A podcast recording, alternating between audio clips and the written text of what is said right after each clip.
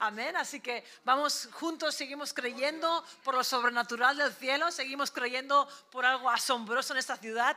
¿Sabe? Quiero empezar, quiero empezar hablándole, seguramente ya lo, la ha leído o la ha escuchado esta historia, pero solamente un poquito. Dice que había un chico un poco rebelde de esos que conocemos de vez en cuando, ¿no? Había un chico un poco rebelde que a sus 18 años se fue de casa. Y, y cuando se fue, su mamá, llorando, le dijo, hijo, podrás alejarte de nosotros, pero nunca podrás alejarte de nuestras oraciones. La mamá lo miró y le dijo, hijo, podrás alejarte de nosotros, pero nunca podrás alejarte de nuestras oraciones. ¿Sabe qué verdad es esta? ¿Sabe qué verdad es esta? La oración no tiene fronteras. La oración, en la oración no hay fronteras. Usted puede ser que tenga familia en Perú, puede ser que tenga familia no sé de dónde, pero cuando usted ora, ahí está la oración con su familia. Ahí está la oración con sus hijos. Está la oración, ¿sabe? Hay oraciones que están protegiendo a su familia, aún ni, sabiéndolo usted, están protegiendo a sus hijos, están protegiendo a su familia, están protegiendo su casa. ¿Por qué? Porque cuando oramos hay ángeles, que, ángeles ministradores que van al lugar donde usted los envía. Pues es tan importante saber que la oración es poderosa y no hay fronteras en la oración. Amén. La oración, yo he puesto aquí que la oración no es un deber religioso. Hay gente que se piensa que como soy cristiano, ahora tengo deberes, como en el colegio. Es un deber cristiano que tengo que hacer cada día. No, la, oración no es un deber religioso. La oración es comunión con el Padre. Es tan importante que podamos entender esto. Comunión, eh, oración es comunión con el Padre. Oración es diálogo con el Padre. Comunión te lleva a dirección. Y cuando hay dirección, usted sabe cómo orar, usted sabe cómo hablar, cómo pensar en todo momento. Amén. Así que mire que dice en Hebreos 6:12 rápidamente. Necesitamos ser gente perseverante. Dice así, Hebreos 6:12, a fin de que no os hagáis perezosos, sino imitadores de aquellos que por la fe y la paciencia heredan las promesas. Le pregunto, ¿quién hereda las promesas? Aquellos que por la fe y la paciencia tienen fe y paciencia. ¿Cuántas veces hemos escuchado al pastor? Creen y siguen creyendo. Creen y siguen perseverando creyendo. Estos heredan las promesas. Recuerde, usted no ha nacido para abandonar. Si usted está creyendo por su familia, siga creyendo. Si usted está creyendo por sus hijos, siga creyendo. Si usted está creyendo por su marido, siga creyendo. Hay gente que creen hoy y mañana como se oscurece la cosa y se pone aún más negra, dejan de perseverar dejan de creer, ya no perseveran, ya piensan, mira, mi marido no cambia, mi esposa no cambia, mis hijos no cambian, esta situación familiar o del trabajo no está cambiando, ¿para qué seguir creyendo? No, por la fe y la paciencia. Eh, usted heredará las promesas por la fe y la paciencia, por el creer y seguir creyendo. Así que le venimos a, animar a que continúe creyendo, continúe perseverando, continúe declarando salvación, continúe dando gracias al Padre, no abandone. Mire, desde que usted cree hasta que se realiza el milagro de aquello que usted está creyendo, hay un proceso. Desde el momento que yo creo hasta que lo recibo, hay un proceso. En este proceso está la perseverancia. En este proceso está el hablar bien. Porque si yo creo por algo familiar y cuando me preguntan digo es que mi familia no cambia, nunca cambia, cada vez está peor, lo que yo he hablado va a anular el milagro que estoy creyendo. Así que desde el momento que usted cree, al momento que, se, que usted recibe lo que está creyendo, hay un proceso en el medio de perseverancia y hablar correctamente. Amén. Y nunca olvide que la oración no tiene fronteras. Amén, amén, aleluya, qué bueno. ¿Cuántos pueden decir conmigo? Por la fe y la paciencia obtendré la promesa. ¿eh? Qué bueno, por la fe y la paciencia. ¿eh? Y, en la oración. Eh, he apuntado algunos puntos para los que toman nota. Me pongo las gafitas para ver mejor.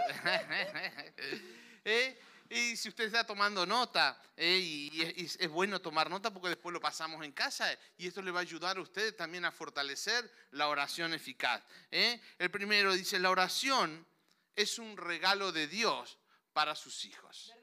¿Eh? La oración, nunca olvide que es un regalo de Dios para sus hijos. ¿eh? Porque la oración te da acceso directo a la presencia del Padre. ¿Eh? Es hermoso saber que nosotros cuando usted toma su tiempo de oración y hoy vamos a estar orando. Usted es como cuando llega a la casa de papá y va directamente a su habitación o va directamente a la cocina o a donde está él o al comedor donde está sentado. ¿eh? Le da directo acceso al Padre la oración. ¿eh? No había ni un día, ni un solo día que pasara que Jesús no tomara su tiempo para ir ¿eh? a tener comunión con el Padre a través de la oración. ¿eh? La oración te mantiene conectado con el cielo. ¿eh? La oración me mantiene conectado con el cielo. La oración es nuestra, es una muestra de dependencia a Dios. En la oración, cuando usted toma el tiempo de oración, usted está demostrando que depende de Dios. ¿eh? que depende absoluta y totalmente de Dios. Recuerde que todo el problema del hombre comenzó con la independencia de Dios. ¿eh? Con la independencia de Dios comenzó todo el problema del hombre, el libre albedrío. ¿Se acuerda? Cuando el hombre decidió desconectarse de Dios. ¿eh? Ese es el gran problema del hombre. Comenzó cuando el hombre se desconectó de Dios. ¿eh? Cuando el pecado entró y el hombre se desconectó de Dios. El hombre dejó de depender de Dios. El hombre dice, yo puedo, yo decido, yo hago. El hombre desconectado de Dios. Eh, este es el gran problema del ser humano. Esa es una naturaleza adámica. ¿eh? El hombre se desconecta de Dios. ¿eh? Por eso estamos viviendo tiempos donde la dependencia, la oración es innegociable. Tenemos que pasar tiempo en la presencia de Dios. Necesito tener mi tiempo de oración. Hoy lo hablábamos con la pastora, que las tinieblas trabajan tan sutilmente. Las tinieblas hoy en día ¿eh? en el sistema trabaja tan sutilmente que se meten de manera subliminal en sus sentimientos y emociones. Sin usted darse cuenta, las tinieblas van metiéndose poco a poco, poco a poco, poco a poco, como vio cuando usted va entrando en la niebla y parece que es muy suave, no pasa nada, y uno se va metiendo poco a poco, poco a poco y llega a entrar tanto en su mente ¿eh? y llega a aposentarse en su mente, en sus sentimientos, en sus emociones ¿eh? y que hasta forman parte de usted.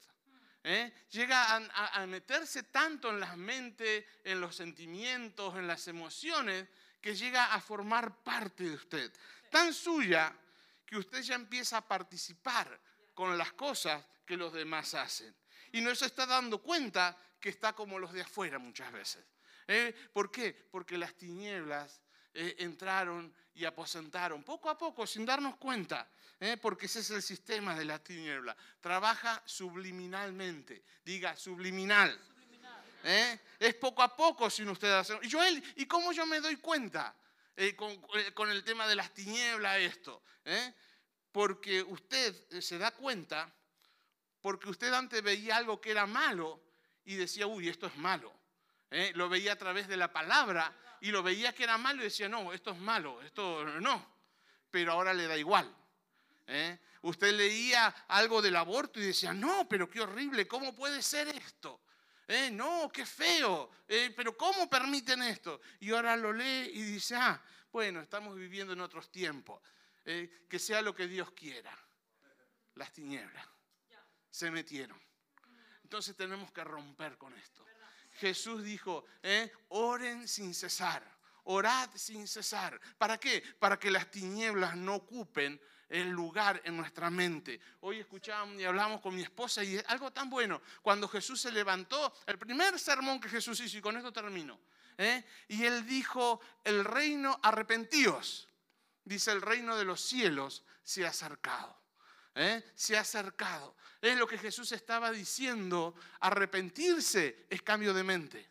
Cambien la manera de pensar, porque el reino de los cielos ha venido. Si queremos ver el reino de los cielos, tenemos que cambiar nuestra manera de pensar. Tenemos que echar afuera las tinieblas. ¿Eh? Eh, que se han aposentado por el sistema, fuera las tinieblas, y empezar a cambiar. Este arrepentido es cambia en su manera de pensar lo que el pastor y la pastora nos enseñan. En griego es metanoia. Eh, cambien la manera de pensar. Tenemos que cambiar nuestra manera de pensar para empezar a hacer oraciones efectivas, oraciones poderosas y ver el reino de Dios aquí en la tierra.